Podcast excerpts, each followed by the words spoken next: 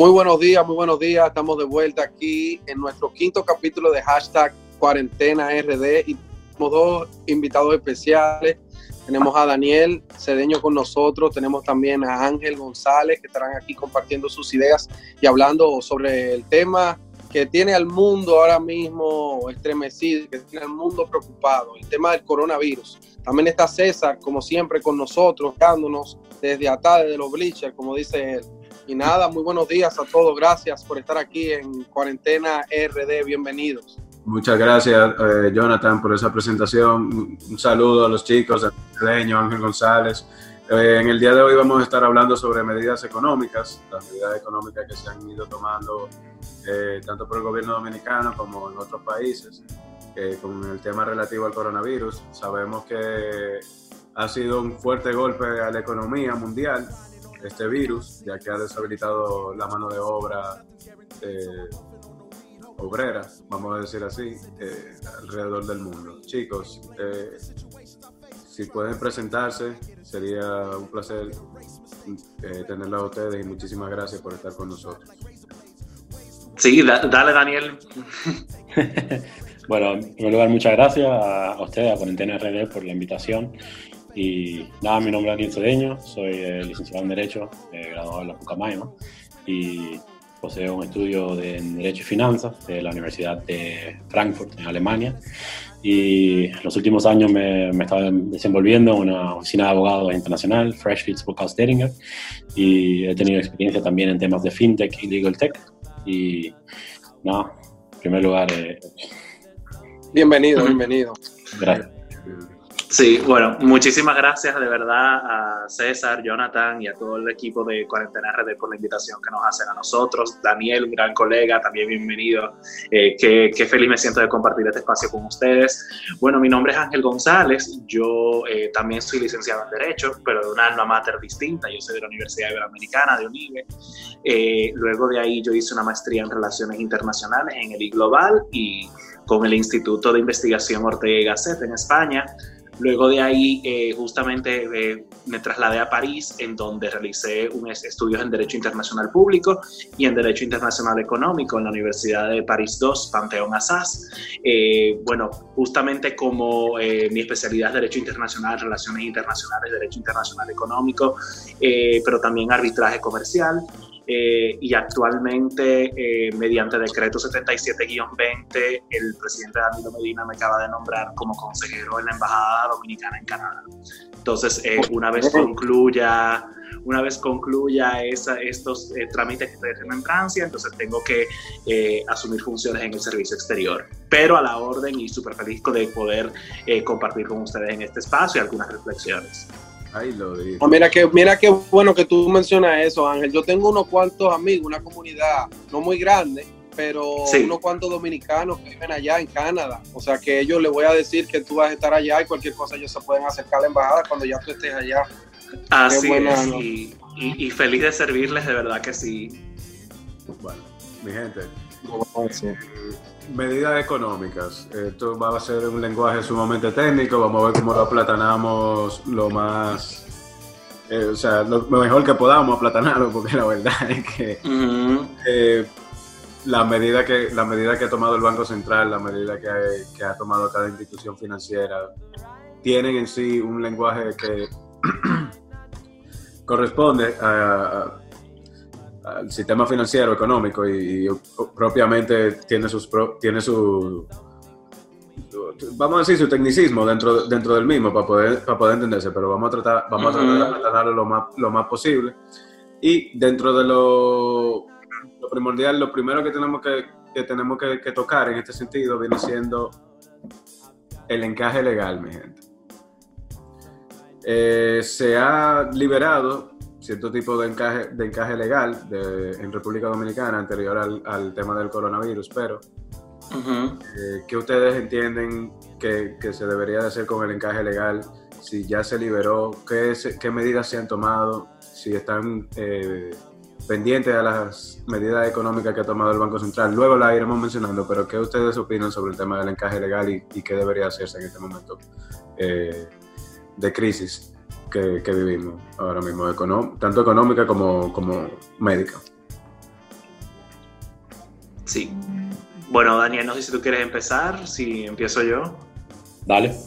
Sí, bueno, justamente eh, una de las medidas más interesantes que toman las, las economías a nivel mundial es la liberación de, de, cierta cantidad de dinero de, que proviene del encaje legal, justamente porque como las distintas economías ahora mismo están viviendo un momento sui generis, tenemos que empezar eh, con esa concepción general de que el coronavirus es una, es una enfermedad que ha ocasionado que prácticamente las actividades comerciales del mundo eh, se encuentren prácticamente paralizadas, o sea, empezando por grandes potencias como los Estados Unidos, como Europa, como la misma China, como de, de, donde eh, se encuentra ese motor de la economía mundial, eso ha prácticamente, se, se, ha prácticamente paralizado, lo que ha ocasionado que como no existe una actividad productiva que eh, sea constante, que mantenga el ritmo que ha llevado por generaciones eh, una continuación de manera ininterrumpida, eso ha conllevado a que el Estado haya tenido que ser un ente interviniente. Y cuando el Estado interviene y libera eh, dinero que corresponde, que, está asignado al encaje legal, lo que ocasiona es que no quiere ocasionar que su país este, pierda, pierda liquidez, que la gente, tanto las bancas como los, como los eh, diferentes, eh, bueno, individuos que forman parte de una comunidad, pierdan liquidez y pierdan dinero con el cual puedan, puedan mantener su poder adquisitivo. Eso es una medida... Claro, manteniendo, manteniendo políticas expansivas en ese sentido.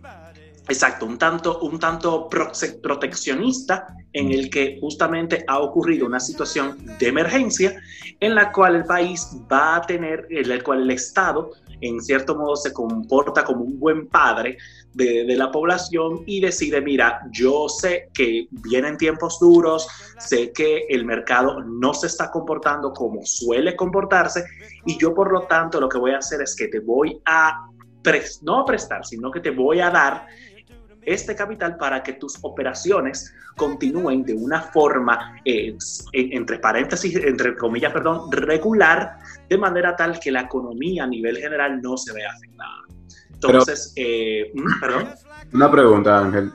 En eso, eh, abriendo un paréntesis con eso, pero ¿y qué pasaría cuando el Estado se le acabe, vamos a decir, el líquido, el dinero que, ya si esto se extiende a nivel, qué sé yo, de un año o vamos a decir más de seis meses, o sea, el Estado, el Estado puede quedarse sin recursos económicos eh, que le, que le eh, seguir sus funciones por esta liberación de encaje legal o liberación de dividendos, ya sea también por el, por el uso de, de, la... Sí. Sí, sí. Eh, yo, yo, yo, entiendo tu preocupación, César. Y, se le va a acabar. En los cuartos, se acaban, ¿eh? O sea, en algún punto. A todo el mundo, a todo el mundo se le acaba el dinero, inclusive hasta las mejores economías se le acaba el dinero. De hecho, o sea, bancos quiebran, o sea, ocurren una serie de cosas por, por la falta de capital. Pero a ver, fíjate, yo tenía un profesor en una clase de análisis económico del derecho, que él lo que dijo fue, eh, mira, fácilmente cuando a una persona pierde liquidez, lo único que le queda ahora mismo es buscar una forma de financiarse y de poder reestructurar cuáles son los diferentes pasivos con los que tiene. Entonces, yo creo que, en ese caso, No, continúa, continúa, no te preocupes. Entonces, en este caso, que es un caso que yo espero al que no le lleguemos y que la comunidad internacional de manera eh, conjunta pueda encontrar una cura al coronavirus o algún tratamiento que pueda permitir a que la población pueda volver a retomar en el menor tiempo posible sus actividades cotidianas.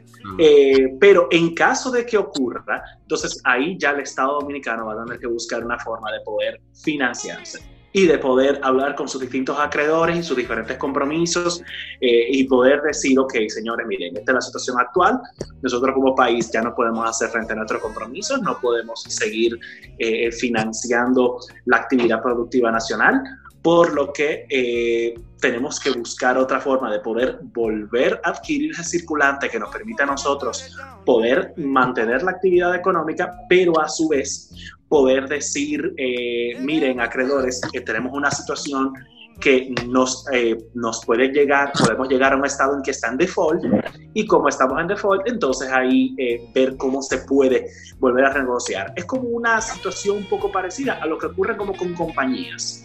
Cuando quiebran, cuando no tienen liquidez para hacer sus compromisos, lo único que aúna a mayor escala. No sé, Daniel, si tú quieres aportar algo ahí o si se me escapa algo. No, yo creo que, que como tú bien dijiste, es una situación sui generis. Eh, la que se está viviendo actualmente a nivel mundial. Y yo creo que, requiere también de una comprensión por parte de los estados a nivel internacional. Claro. Y por todos los entes también, o sea, por parte de los acreedores también. Eh, obviamente los acreedores eh, quieren su dinero, quieren, eh, protección, eh, pero, pero esperemos que no se llegue hasta el punto donde realmente algún estado se, se tenga que declarar en default por la, por la deuda que tenga. y siempre queda la última opción, quizás la menos ideal, que sería seguir con la máquina de impresión, que, no creo que sea la más recomendable en ningún momento. Eh, es una caja de Pandora que, que da otros problemas respecto a la moneda nacional. Pero eh, la primera solución es eh, con, con, los, los, los, que pueden facilitar préstamos como el Fondo Monetario Internacional o el Banco de Desarrollo, eh, y con terceros que, que, puedan brindarle al Estado un soporte eh, a, a, mediado de esta crisis y tratar de, la deuda pública, en ese sentido, de no, de no aumentarla. Eh, se puede escuchar, bueno, pero ¿cómo tú quieres que no se aumente la deuda pública si se, está, se, van a necesitar más recursos? Yo entiendo que, que no aumentarla de manera innecesaria. También se puede asignar de diferentes presupuestos, asignarse hacia esta crisis, eh, cosas que quizás no se, en presupuesto de otras administraciones o de, otra, o de otros que quizás no, van a ser utilizados en estos meses, no estoy hablando de salario, pero de, quizás de, planeamiento que se, que se haya tenido para poder enfrentar eh, la medida de emergencia que. Dentro de la medida de emergencia que ha tomado el Banco Central Dominicano, tenemos como medida de tasa de interés la reducción de la tasa de política monetaria en 100 puntos, o sea, de, si era de un 4.50%, ahora la reducción es a 50% anual. Y también aprobación de disminución de, de 150 puntos básicos de la tasa de interés de la facilidad permanente de expansión de liquidez, pasando de 6% a 4.50% anual. Vemos que el Banco, el banco Central reduce sus tasas de interés a números que quizás no se habían visto en 10 o 5 años. ¿Qué ustedes, opinan de, de, estas dos medidas de reducción, de reducción de tasas de interés? ¿Y qué ha hecho, por ejemplo, Francia en el caso de Ángel y Alemania en el caso de Daniel eh, de política de reducción de tasas de interés como una forma de paliar esta crisis, crisis económica que se viene presentando, que hemos ido hablando ya con, con anterioridad. En este sentido, eh, puede comenzar Daniel Cedeño en este caso. Sí, fíjate, eh, a mí me parece eh, una obviedad que, que, hay que reducir la tasa de interés en este momento. ¿Por qué? Porque van a haber muchos préstamos que van a ser necesarios y que, van, que van, van, a tener que ser tomados, no solamente préstamos por parte quizás del Estado, pero también entidades bancarias. Y es necesario que la financiación que necesitan las compañías, que necesiten ahora las empresas, sea a un nivel eh, mínimo de tasa de interés. ¿Por qué? Porque tú no quieres que, esa, que las compañías que ya están contrayendo deudas se sigan endeudando eh, a largo plazo.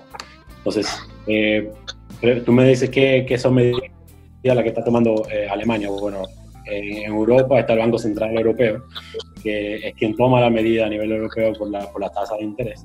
Y realmente las tasas de interés en Europa están por el suelo. Eh, o sea que, que, ahí lo que se le está pidiendo al Banco Central Europeo es que no suba, o que prometa no, tratar de no subir tasas de interés en este tiempo, porque eh, eso podría generar un caos a nivel de hacer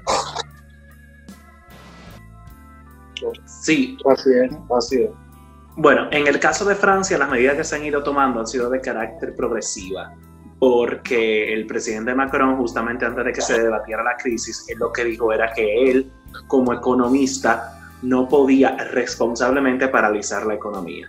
Entonces, eh, él sí lo que eh, ya yéndonos más desde un punto de vista microeconómico y cuál es el trabajo que se ha hecho con relación a los diferentes comercios. Él hizo un discurso televisado a la nación hace ya como una semana y media y él lo que explicó era que él no iba a dejar que ningún francés se quedara sin recursos o como que algún comercio en Francia pudiera dejar de operar por esta situación de, eh, de emergencia. Y es por eso que él tomó medidas que son muy de carácter microeconómicos, como por ejemplo suspendió el, pago de las facturas de, electricidad, de gas, de, de, internet, de telefonía. Eh, también, por ejemplo, los alquileres fueron suspendidos en Francia. Eh, también el pago, digamos, de créditos que se hayan eh, contratado con personas también fueron suspendidos en Francia. Entonces, estamos viendo de que él hasta el momento. Se espera que hable pronto al país, pero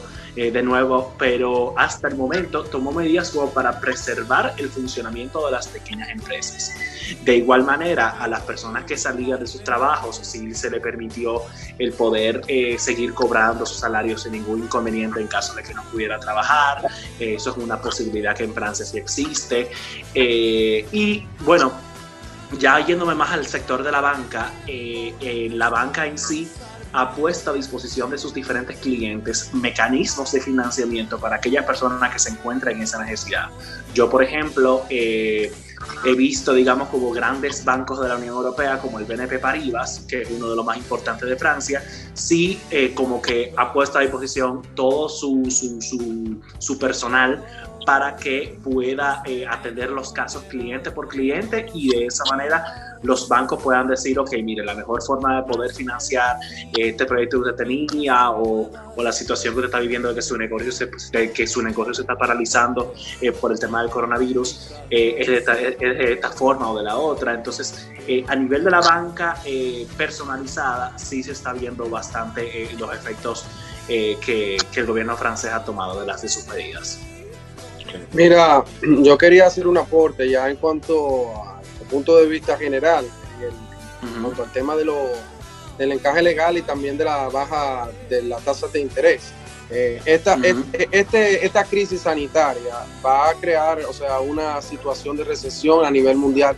Yo creo que en casi todos los países, los países que tengan audacia en ejecutar medidas económicas que impidan la recesión, yo creo que serán los grandes eh, victoriosos, los grandes protagonistas durante este momento de la crisis económica. Y, y, realmente la baja de intereses lo está realizando Estados Unidos y lo está realizando no solamente República Dominicana, sino que una gran cantidad de países, porque se busca tanto el hecho de aliviar los préstamos que se vayan a, a ejecutar en el transcurso de la crisis, como decía Daniel, también hay, también hay préstamos actuales ya que tienen vigencia, que tienen tiempo, que están ahí, y eso van a ser cosas que van a tener que asumir esas empresas independientemente se esté elaborando, haya fluido en el mercado o no. Entonces, el gobierno como interventor, como la capacidad que tiene de intervenir el mercado, de regular el mercado, eh, tiene un papel fundamental. Eh, en última instancia, no puede dejar colapsar. Bajo ninguna circunstancia el sistema financiero ni dejar ni dejar que los, el, sector privado se vaya a la quiebra, ni que haya un colapso general en el sector privado, porque eso nos perjudica a nosotros como país. O sea que al fin y al cabo, el gobierno, que claro, que tome medidas tímidas, que vaya paulatinamente viendo cómo hace un consenso junto con, con la administración, eh, con, con, como te digo, con, con el sector privado, cómo van haciendo esos convenios, bueno, van llegando a los mejores acuerdos. Eso sería yo creo que el punto donde se va a marcar la diferencia entre un estado u otro. Pero al fin y al cabo, va a tener que ceder, se está cediendo. En Estados Unidos ya es, o, sea, la estrategia es, es pública de que el gobierno se va a hacer cargo de todo lo que tenga que hacer y va a inyectar, como lo ha dicho el mismo Donald Trump, va a inyectar dinero para que no se vaya a pique, como decimos los dominicanos, eh, ya el sector empresarial y, la, y, el mercado y todo lo que tiene que ver. Y fíjate que, eh, Jonathan, eh, que, realmente eh, yo creo que cada gobierno reacciona de manera diferente. Como mencionaba Ángel, eh, la medida que ha tomado Macron creo que han sido aplaudidas por, por muchas, muchas personas que dicen, wow, qué, qué, buena solidaridad de suspender, por ejemplo, los pagos de renta o alquileres, los pagos de luz y gas agua, lo que sea. y otros países han tomado medidas diferentes, pero que también se le pueden aplaudir. O sea, el, el, el Estado alemán ha suspendido pagos, pero lo que sí ha hecho es que le ha provisto a sus pequeñas y medianas empresas la posibilidad de eh, someterse, de hacer una petición de lo que se llama el Kurzarbeit o el trabajo pequeño. Y es que lo, cada empresa mediana o pequeña puede someter una aplicación para que los empleados puedan reducir sus horas de trabajo durante este tiempo y para que el Estado alemán sea quien le pague un, 60% eh, del sueldo a los empleados. O sea, tengo casos de amigos que ahora mismo su empresa le ha pedido que, ahora mismo por, por las situaciones que hay, dependiendo de, de, la industria, eh, por ejemplo, congresos, donde su compañía le ha dicho, bueno, todo está siendo cancelado hasta junio. Tú puedes quedarte en tu casa, más si tienes niños pequeños, que no tienen nadie que los cuide. La persona estaría trabajando un 0% y el Estado le estaría pagando un 60% de su sueldo, hasta un máximo de 2.000 euros.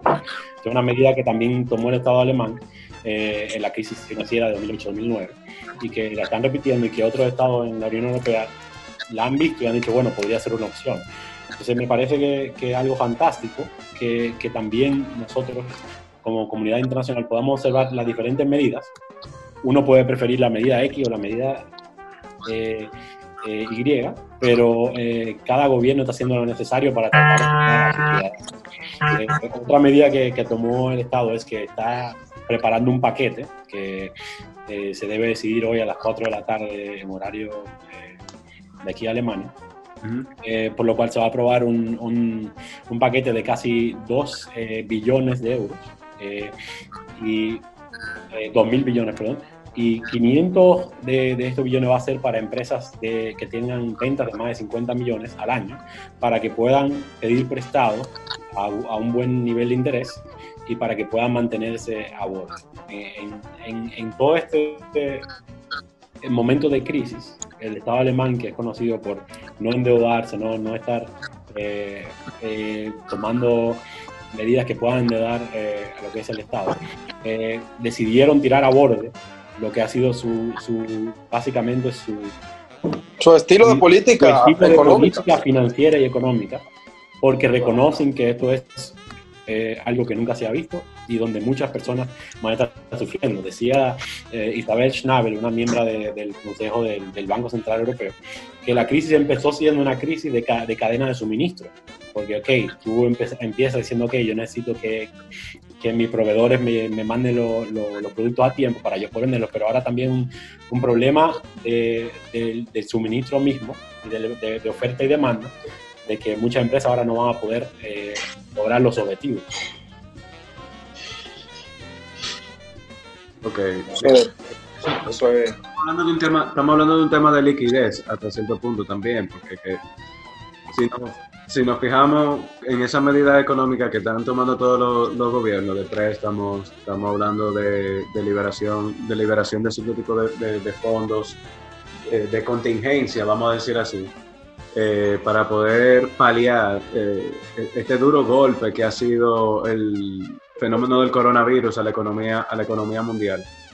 Eh, la, realidad, la realidad es que a mí me crea, me crea todavía la duda dónde esta liquidez se, se, se está sosteniendo, porque es que así como decía, como, como tú decías, el problema se genera con un tema, con un tema de, de cadena, de, de, tu poder, de tu poder enviar cierto tipo de recursos de China y, y, y de la, recursos operativos para, para, tú tener la, para tú tener las fábricas trabajando, para enviarte eh, productos y servicios que ya no estaban llegando de manera frecuente porque este es un problema que comienza en diciembre del año 2019. Pero entonces, estamos llegando ahora a marzo, vemos cómo colapsa todo el sistema, el sistema mundial a raíz de esto. China vamos a decir así, eh, está saliendo de la, de la debacle sacando un poquito de cabeza, comprando acciones en, en, el mercado bursátil norteamericano, aprovechando la baja también, porque es un momento en donde, donde muchos actores están trabajando de manera distinta, con intereses obviamente cada quien de, ubicando para su lado. Sí, no, esto, esto, puede ser, esto puede ser un momento muy importante, ¿no? De hecho lo es. Es un momento ahora mismo importante en la bolsa de valores, en Wall Street, en ver el movimiento de, de, los stocks y la inversión y todo eso. Esto ahora mismo es un tema muy interesante. Se le puede sacar mucho beneficio, así como le sacaron beneficio en Puerto Rico, por ejemplo, a la crisis que generó estructural eh, el huracán Katrina, creo que era que se llamaba. O sea, muchas personas, María, María eh, eh, muchas personas que yo conozco de, por ejemplo, de Puerto Rico, han, han construido sus casas, han, o sea, llegaron a hacer negocios y eh, han hecho mucho dinero por la reconstrucción de Puerto Rico en toda la zona, por ejemplo, en cuanto a eso. Sí, claro, o sea, no, continúa, continúa. Sí, de, después, que termine, yo voy a yo voy a simplemente a decir una, una cuestión que dijo ayer Montalvo, después que tú termines. No hay problema. Sí, sí, sí, brevemente, brevemente. O sea, eh, cuando tú decías, bueno, César, que, que de dónde se sustenta ese, ese, eh, la, liquidez de las economías. Fíjate, cuando las economías son organizadas, cuando las economías son organizadas, eh, siempre tienen una, una parte de sus fondos para atender emergencias nacionales. Y actualmente, o sea, los diferentes países del mundo, los organizados, se han podido eh, auxiliar de esos fondos de emergencia para poder atender eh, para poder atender la crisis actual. Lo que ocasiona que eh, en general, o sea, por ese punto, por lo menos desde ahí es el área que se está financiando. Ahora bien, si nosotros, si por ejemplo nosotros nos encontramos con un país de que no cuenta con mecanismo de financiamiento para el tipo de emergencias, entonces ahí sí tenemos una situación de que el Estado va a tener que eh, buscar otros mecanismos de financiamiento a la, a la, a la, situación actual. Entonces, que ahí, ahí va, a haber, va a haber serios inconvenientes si las economías no tienen previstos mecanismos de emergencia. Y una cosa que sí quería aportar también, ahora que lo recuerdo, la crisis del coronavirus se crea por un tema de que a la fecha del día de hoy no existe una cura encontrada a la enfermedad. O sea, las enfermedades existen alrededor del mundo y van a seguir viniendo como ha pasado durante los últimos siglos. Ahora bien, ahora bien, las enfermedades, hay muchas que tienen cura, hay otras que quizás no tienen cura, pero no son tan fácilmente transmisibles como ocurre con el SIDA que es una enfermedad que no, se, o sea, no tiene cura todavía al 100%, pero sí eh, no es tan fácil transmisible. Pero en el caso del coronavirus, hasta que no se desarrolle una cura, nosotros vamos a tener una situación fuerte, fuerte sobre la forma en la que se manejan y se administran las economías a nivel mundial. Bueno, sí, eso, eso, eso es así. Déjame yo entonces hacerle, hacer simplemente leer esto de Montalvo en su rueda de prensa de anoche, ya llamando a nuevas iniciativas, nuevas medidas. Eh, la número uno fue contratación de nuevos médicos y enfermeros. Eso es algo que lo están haciendo en todas partes del mundo. Se están supliendo eh, nuevos enfermeros, llamando a la sociedad civil para que se, se prepare y, pueda servir como médicos y puedan servir como enfermeros. Eh, van a poner 20 ambulancias eh, solo para trasladar pacientes de COVID-19, disposición de edificios, apartamentos por inaugurar para que la gente afectada esté ahí dentro, o sea, me imagino que nuevas, nuevas, nuevos alojos para los infectados, multa de 1 a 10 salarios a quienes violen el toque de queda, o sea, que van a, recrudecer la, la medida para quienes estén violentando el toque de queda.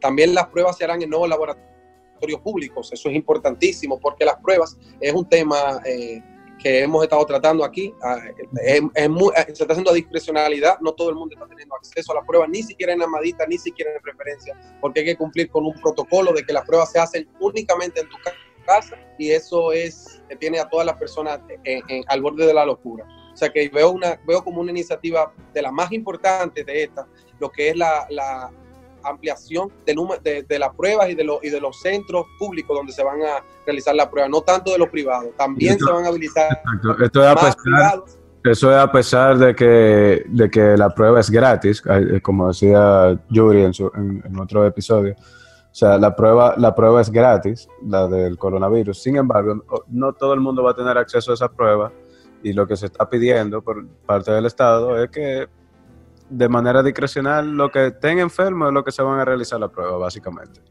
Eso es lo que se... Me imagino que también...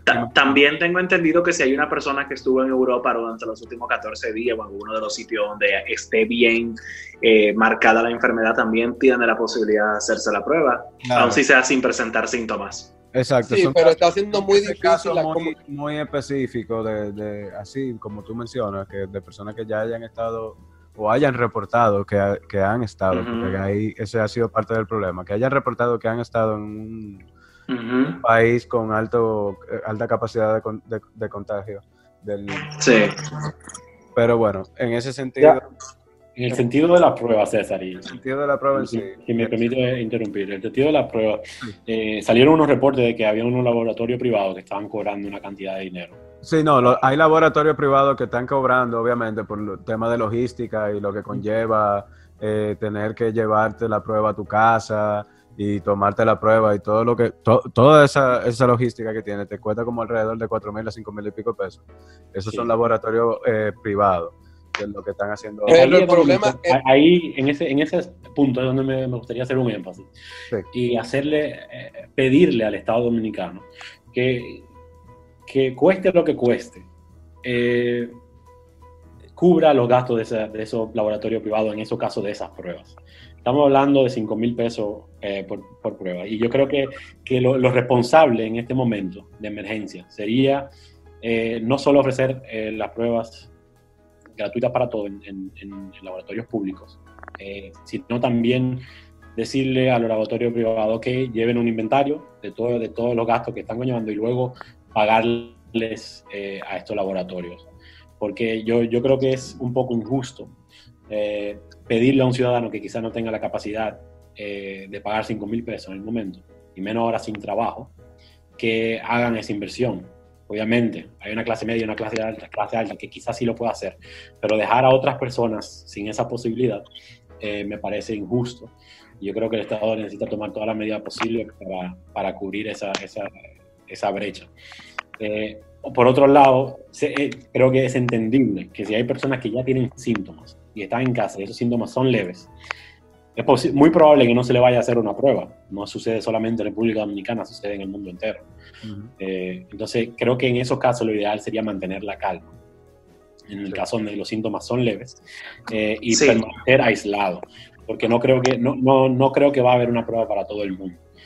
Y, perdón, Daniel, en Francia también nos han hecho la misma, la misma salvedad de que si, por ejemplo, usted presenta síntomas leves, se quede en su casa, solamente como que se aísle usted mismo, todo tranquilo, eh, pero si usted siente ya síntomas muy fuertes, ahí sí es que entonces usted puede llamar a la ambulancia, pero si no, es mejor que usted se quede en su casa, espere que pase y después de ahí ya eh, usted ve que era lo que tenía. Pero porque lo que pasa es que los sistemas sanitarios a nivel mundial están sobrecargados.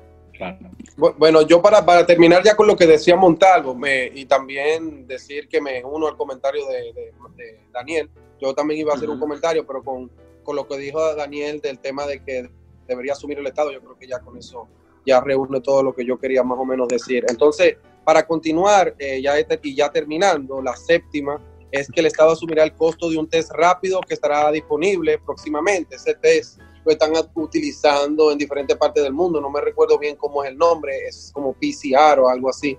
Y es un test rápido que funciona, se puede llevar a domicilio y aquí están diciendo el Estado que va a asumir el costo para que esté disponible próximamente. O sea que eso también es muy importante.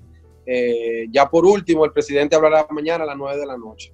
Yo entiendo que que la prueba es algo vital para evitar la propagación. Yo creo que tanto el aislamiento como la prueba es algo vital, porque si hay personas que tienen el virus y no cumplen el aislamiento eh, porque creen que no lo tienen, eso propaga el virus, pero también tenemos que ver cómo hacemos uso de la prueba de la manera más correcta posible. Yo voy más por la, por la idea de que las pruebas deben de ser democratizadas, de que, de que el Estado debe de tener la facilidad de hacer las pruebas, pero el hecho de, que las pruebas sean realizadas obviamente en la casa de las personas, en su residencia, por el tema de que no salgan y no se propaguen, es algo que también eh, no permite que se haga masivamente eh, eh, pruebas para saber lo del coronavirus. O sea que es un tema que es como una navaja de doble filo y habría que ver bien, estudiar cuál es la mejor salida. Perfecto. Entonces, nada, mi gente, vamos a tomar una pausa. Vamos a comenzar en, nuestra segunda, vamos a seguir comenzando en nuestra segunda ronda sobre la medida económica que ha tomado el, gobierno dominicano y otros países eh, para combatir este tema del coronavirus. Y agradeciendo, eh, como siempre, eh, a Jonathan Martínez por ayudarnos en, en, la edición y siempre estar presente con nosotros en todos los programas. Y también agradeciendo a los muchachos Daniel Cedeño y Ángel González que están con nosotros dándonos su parecer sobre esta problemática. Nos vemos en Cuarentena RD ¿Cómo reconocer los síntomas del coronavirus? Si tienes tos, fiebre, dolor muscular y dificultad respiratoria, acude de inmediato a un servicio de urgencia. Hazlo por ti y por todos. Yo lo digo, yo lo digo aquí, Gonzalo, por favor, busque a nuestro amigo, está varado en Francia, necesita que lo lleven, necesita que lo lleven a Canadá. Tiene, conoce 15 médicos que están dispuestos a viajar también. Yo tengo que pasar por Santo Domingo antes. Hay una gente aquí en septiembre. Eso. Ahora mismo, Ángel, hay que, vamos a hacer un llamado al candidato Gonzalo Castillo, por favor, para que mande a buscar a Ángel González. Sí, se lo pedimos de favor, señor Gonzalo. Por favor.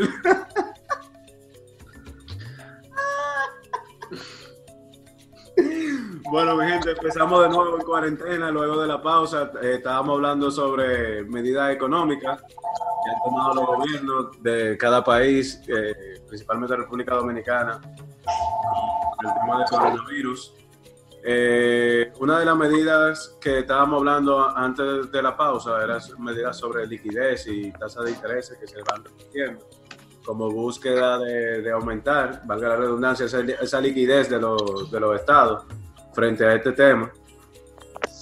Una de las medidas que hemos que tomó el Banco Central, que hemos tomado como dominicanos, son las de eh, flexibilizar los requisitos de cobertura del encaje legal, lo que hablábamos anteriormente, en moneda nacional, que las entidades financieras eh, reconozcan los títulos del Banco Central y del Ministerio de Hacienda como cobertura válida por un monto de hasta 22 mil 321 millones de pesos. Eso es relativo al tema del encaje legal que habíamos hablado. Hay otros montos que se han liberado, que vamos, eh, porque se, va a liberar en dos, en dos partidas.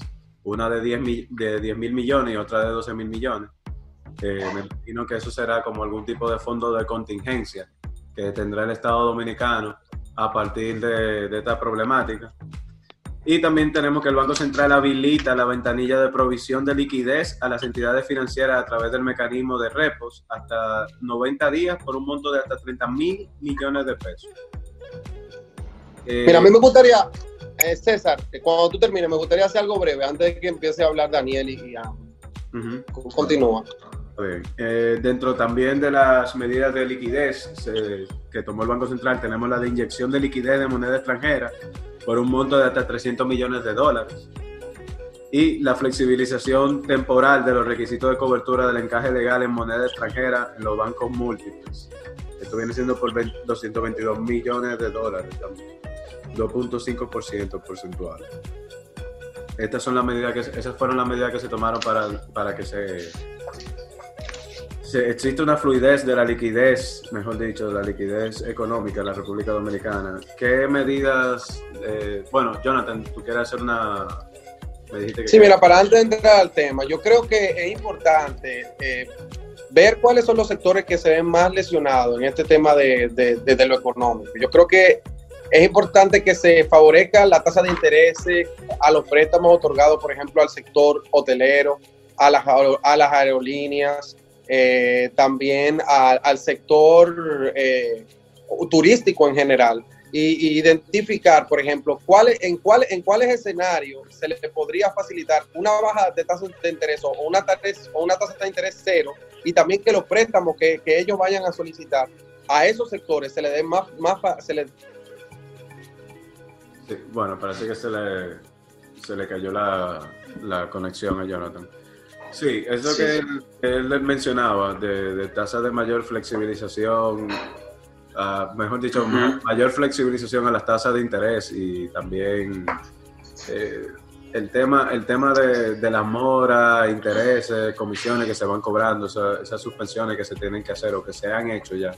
Eh, por parte también de las medidas que se han tomado por las entidades financieras de, forma privada, ya sea el Banco Popular, el, el Reserva, tomó medidas en específico también para hacer que sus clientes se sintieran con la mejor eh, confianza de que sus eh, productos, que, los productos que ellos habían eh, tenido acceso, no se les, vamos a decir, se les fuera de la mano, porque obviamente estamos hablando de un tema de que si dejamos de pagar los préstamos porque no tenemos liquidez, ninguno de los usuarios, lo que proviene ahí es una ejecución de ese, de ese préstamo, de la garantía que, se diera en ese momento de, de hacer la contratación entre las partes. Y eso provendría en un problema grandísimo, sistemático, de, ejecuciones gigantescas, donde el usuario se vería desprovisto de una, eh, vamos a decir, eh, seguridad jurídica en este caso. Cosa que el gobierno tomó, tomó carta en el asunto suspendiendo el, el Poder Judicial que me imagino que eso en Francia y en, y en Alemania fueron también medidas que se han tomado. ¿Qué, ¿Qué, comentan, comenzando por Ángel González, cuál sería el comentario que, que podrías ofrecernos sobre esto? Sí, bueno, como, como yo estaba eh, comentando en una de mis intervenciones anteriores, eh, justamente una de las, de, lo, de las medidas, bueno, de, de las medidas que está tomando Francia, todas son de carácter paulatino. O sea, ellos eh, han dejado la libertad a los bancos de poder renegociar con sus diferentes deudores cuáles son las modalidades en las que ellos van a poder honrar sus compromisos. En Francia de por sí ya es una práctica eh, posible. Bueno, voy a hablar dos cosas importantes que ocurren en Francia. En Francia es posible, número uno, que cuando uno cae en una situación de que no puede trabajar, no tiene ingresos en un mes o algo así, inmediatamente uno puede ponerse en comunicación con el banco y uno puede ponerse de acuerdo con ellos para modificar eh, la entrega de, del pago de un préstamo o de, o de, o de poder decir, mire, yo no puedo pagar esta cuota, si usted me la puede cambiar para otro mes. Y ese tipo de, de cláusulas son previstas en los contratos de, de, préstamo que uno suscribe con un banco francés. Eso por un lado. Y por otro lado también es que hay bancos que además de cobrar la, la, el capital más los intereses, ellos pueden cobrar un seguro. O sea, ellos cobran un seguro de banco que, que un seguro, perdón, de préstamo que sirve para este tipo de situaciones en el que hay causas de fuerza mayor, en el que en el caso, digamos, de un deudor que no pueda cumplir con el préstamo, el préstamo lo que hace es que se se, se, se, bueno, son causas muy excepcionales, tipo la muerte del deudor y cosas así, que ocasionan que el préstamo se pague por sí solo por la empresa aseguradora pero estamos hablando de, de hechos que son primero futuros e inciertos, son condiciones que tienen que ocasionar, ocasionarse para que el, puedan aplicar ese tipo de seguros. En otro lado, sí yo estoy muy de acuerdo también con el comentario que estaba haciendo Jonathan eh, anteriormente, y era de que justamente ya una vez se supere la crisis y se identifiquen cuáles sean los sectores productivos que están siendo más afectados por la crisis del coronavirus, en el caso de República Dominicana, el ejemplo por excelencia y que más nos va a doler como economía nacional va a ser el sector turismo, indudablemente. Hasta que República Dominicana, y esto es un comentario que yo le estaba haciendo a César cuando estábamos fuera del aire en un momento, era que si República Dominicana no logra superar la crisis del coronavirus, no va a haber un solo turista que va a venir al país no va a haber un solo turista, justamente por un hecho de que el trasladarse a un país en el cual no pueda superar la crisis del coronavirus ya representa un peligro de salud pública para el país de donde viene esa persona, ese turista extranjero. Entonces, es un caso que hay que tener, que atender con mucha seriedad y, con, mucha, y con mucha formalidad, como, como, como sí lo amerita. Eh, y otro tema es también que luego habría que ver con los diferentes, con el sistema financiero nacional, hay que ver también con, con los diferentes, eh, con el liderazgo también nacional, cómo va a ser la forma en la que eh, esos sectores más afectados van a poder volver a recuperar su ritmo. Ahora mismo hay hoteles en República Dominicana que están cerrados, que hace un mes estaban funcionando sin ningún tipo de inconveniente y que ahora mismo lo que hicieron fue, mira, mi, el 70% de mi ocupación se fue, yo lo que puedo hacer es que el 30% que me queda lo paso a otro hotel hermano de la misma cadena quizás o de una cadena hermana y entonces a partir de ahí cerrar operaciones en hoteles. Eso trae pérdidas económicas importantísimas para el país. Sí, mira, mira, mira Ángel, para, para simplemente agregar a tu comentario, ya, lo, ya la cosa se está saliendo de control o se salió de control en República Dominicana. Los casos ya van por 400, 457 casos hoy. Si continuamos como vamos, obviamente que el sector turístico se va a ver eh, como si fuera en una casa de fantasmas allá en República Dominicana. Los, hoteles van a estar vacíos. Y otra, otra información que les quiero dar que es triste comentarla por esta vía, eh, aunque tenemos las mejores esperanzas con el señor eh, Cruz Jiminian, quien es una figura pública del sector de salud y también que siempre está en las redes, una persona que todo el mundo lo conoce, el señor eh, el doctor Cruz Jiminian, quien habían dicho que tenía dengue y había sido ingresado por dengue y estaban tratando de desmentir el hecho de que de que si tenía coronavirus. Bueno, pues hoy eh, despertamos con la noticia de su hijo, de que él ha dado positivo de coronavirus y que ya usted sabe que él está bien preocupado, su familia orando por él, porque el doctor Cruz Jiménez es una persona que supera la edad de los 60 años, así que es una persona que entra en ese, en ese rango de alto riesgo si es infectado por coronavirus y ha dado positivo. O sea que nuestras oraciones, nuestras energías y todo nuestro corazón está con la familia del doctor Cruz Jiménez y con él que todavía sigue con nosotros y que esperamos que sobrepase este virus. Daniel. Así es. Unimos realmente a esta petición que hizo Jonathan. Y, quería tomar este tema de, turismo. Y como bien decía Ángel, eso, eso, va a ser un problema grande. Porque eh, lo primero es una, que tenemos una crisis sanitaria a nivel mundial. Y si esa crisis sanitaria no se logra con el tiempo ahora en República Dominicana reducir o, totalmente erradicar, eh, eso va a presentar problemas grandes para el turismo, porque como bien decía Ángel, eso va a estar en, la página del, Ministerio de Relaciones Exteriores de cada país, eh, los riesgos del país que uno va a visitar. Y si en República Dominicana, el país de origen, recomienda no viajar porque no hay camas suficientes, no hay hospitales suficientes, no hay pruebas para, para el coronavirus. Eh, entonces creo que, que muchos eh, turistas van a desistir de viajar. Yo creo que van a haber algunos que, van a enfrentar la situación, pero eh, esos mismos se verán o con complicaciones quizás, ojalá no, durante su viaje o después cuando regresen a sus países. Y yo no creo que, que luego de este tiempo de cuarentena que tiene el mundo, las personas se vayan a tomar a la ligera, volver acá a tomarse 14 días de cuarentena. Sí. cuando regresen. Y si, me permites agregar un pequeño apellido a esa idea que tú estás diciendo, señores, miren, también algo que nos puede afectar bastante es el hecho de que nosotros tenemos como país vecino Haití. O sea, Haití, señores, o sea, es un, es un, país que lamentablemente no tiene el nivel de, no tiene el mejor sistema sanitario del mundo, no tiene el mejor sistema de hospitales. No tiene. Y si Haití, y si, y si no sea, no, no, no, y si Haití o República Dominicana. O sea, no es si República Dominicana supera o no, eso es si República Dominicana o y Haití superan el coronavirus. Entonces ahí es que podemos entonces volver a hablar de un proceso en el que se va a normalizar el turismo. Pero si Haití se sigue manteniendo con la problemática, nosotros nos vamos a ver afectados también porque somos una isla. Así es. Y es sumamente contagiable. Yo creo que, que ahí, ahí el, gobierno tiene una responsabilidad, pero yo creo que los ciudadanos también tenemos otra. Y es de ser responsable, de, razonar también y de, y de tomar nuestras medidas de manera seria. Eh, de que si no hay que estar en la calle, eh, quédese en su casa, que vaya una persona a hacer la compra. Si usted conoce a un, a un señor mayor o una señora mayor que, o una persona de grupo de riesgo que viva en su condominio algo, que necesite que usted lo ayude con una compra. Eh, eh sea usted voluntario y hágalo usted por, por, esta persona. Muy buena, muy buena idea. Muy buena idea. Eh, esto, realmente, esta crisis apela también a la solidaridad, solidaridad con la que nosotros vivimos.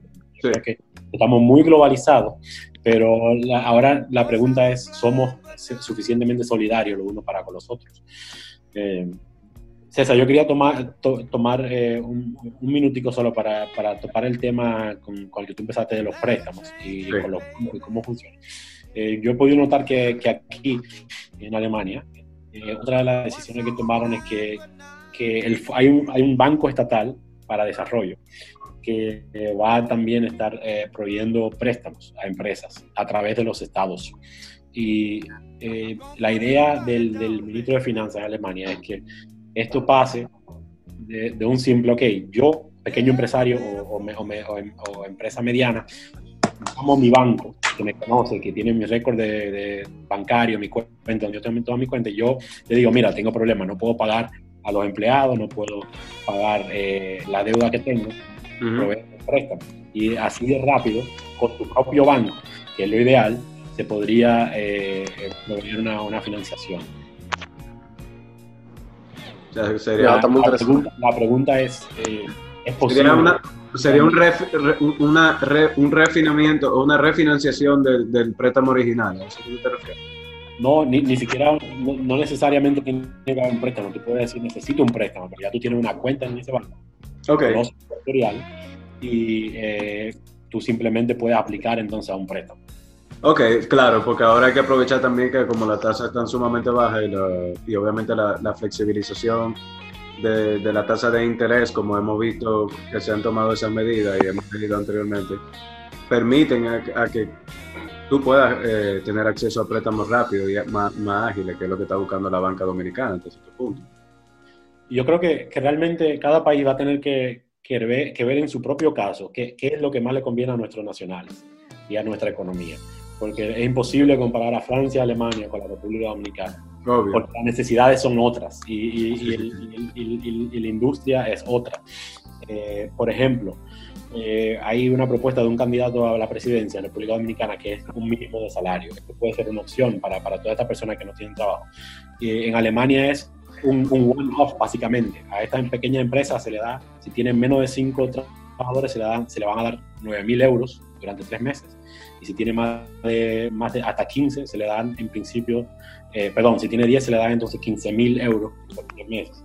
Obviamente esas medidas van a tener que revisar, ser revisadas, pero es algo que, que, realmente va a ser una pérdida, que se está, de que un préstamo one-off donde no van a haber eh, eh, recuperaciones en sentido financiero. Algo que, que, que, agregar a ese comentario de parte de, de Ángel. No, de mi parte bien. Y Jonathan, ready. No, todo perfecto, todo perfecto. Vamos a seguir. Pero a mí lo que me gusta es la campaña, que, que sin darse cuenta, Daniel montó ahí, me tiene pensando.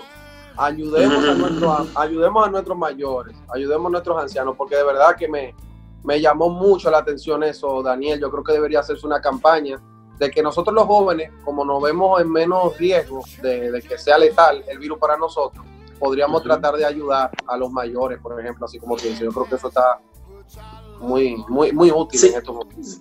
Sí, ahora Jonathan, que tú lo mencionas, en Francia sí existe eh, una campaña ya que funciona de esa naturaleza, de que por jóvenes voluntarios, sí, de que jóvenes voluntarios se pueden apuntar en una página de internet, que creo que se llama Première Ligne, que es como primera fila, y eso quiere decir, eso es como para primero asistir a personas mayores que pudieran verse expuestas por eh, la situación del coronavirus, pero también funciona para cuidar a los niños de aquellos padres que son personas que trabajan en los hospitales, que son doctores, que son enfermeras, eh, y tienen que estar trabajando por necesidad y no pueden cuidar a sus niños porque las escuelas están cerradas. Entonces también ahí como que uno puede hacerse voluntario para cuidar a esos niños mientras sus padres están atendiendo necesidades que todavía en los países necesitan.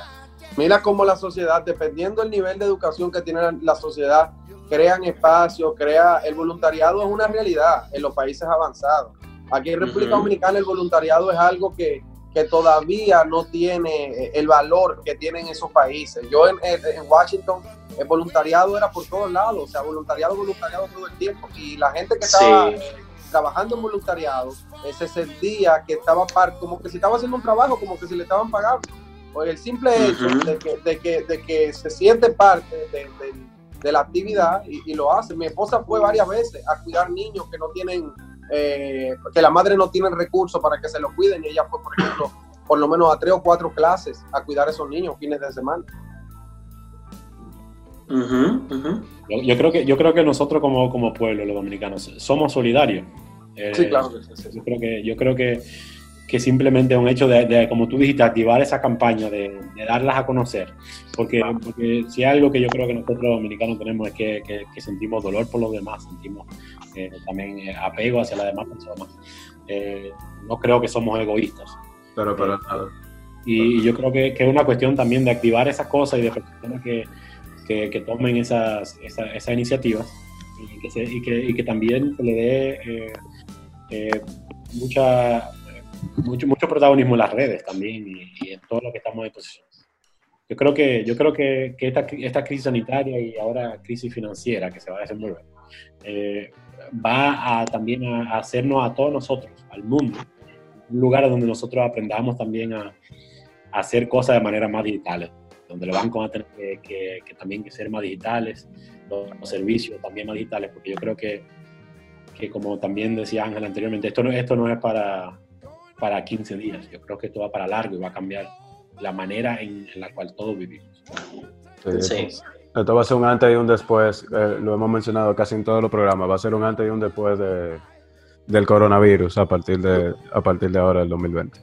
Indudablemente, indudablemente. Esto ha sido algo que ha venido a cambiar eh, el paradigma de sociedad que nosotros teníamos y quizá salga algo mejor, quizás salga bueno, todos aspiramos a que salga, salga algo mejor de, esta situación, que es lo que realmente estamos buscando, una sociedad que, que evolucione y aprenda sobre esta situación, más que nada. Es lo que Mira, César, ya, ya terminando, ¿cuánto tiempo nos queda, César? Nos quedan ya cinco minutos para cerrar. Ok, déjame simplemente mencionar esto, para darle entrada ya al próximo podcast que, haremos, que te recuerda que estuvimos hablando de la violencia de género y ese tipo de cosas. en este momento acaba de decir el, eh, las autoridades de, de, militar, o sea, del cuerpo de policía de República Dominicana, que con el toque de queda ha bajado la delincuencia, obviamente, pero ha subido lo que es la violencia doméstica. O sea que eso es un tema importante evaluar, para el cual sería bueno que, lo, tomemos en cuenta para el próximo podcast, ver qué hablamos en este tema de cuarentena, cuando hay personas violentas que yo te puedo decir que sienten un escape cuando se van a trabajar. Muchas mujeres, que en el caso de las mujeres es donde más se ve la violencia de género, o, doméstica en contra de la mujer, ellas ven un respiro cuando el esposo se va. Y en este momento eh, tienen que convivir en casa el día completo. O sea que yo creo que esto es un tema importante. muy importante. Creo que Arlet nos puede dar una mano. Sí, yo estaba pensando en Arlet también. yo voy a invitar a Angeli Moreno. Creo que ella, ella podría aportar muy, muy buenas ideas también. Sí, tenemos que eh, darle una participación y aumentar nuestra cuota nuestra cuota femenina dentro del programa, eso viene. Así que nada, muchísimas gracias chicos por haber participado con nosotros en esta nueva, nuevo, episodio o nueva emisión de Cuarentena RD. Quisiéramos invitarlos para otro episodio en el cual terminemos de detallar muchas de las medidas económicas que se irán actualizando eh, a medida que vaya pasando este problema del coronavirus y nada, desearles eh, a ustedes y a sus familias y a todos los dominicanos que están eh, en el extranjero eh, paz, desearle paz, desearle que tengan raciocinio, que traten de, de, calmarse y buscar la manera de sobrevivir y, y sobrellevar esta situación en la cual estamos todos inmersos, no importa el lugar geográfico donde nos ubiquemos. Así que nada, eh, mi gente, estuve cuarentena RD de aquí al mundo. Gracias. Muchísimas gracias. Muchas gracias, muchas gracias por la invitación al programa. recuerden aplanar la curva, señores. Hay que aplanar esa curva.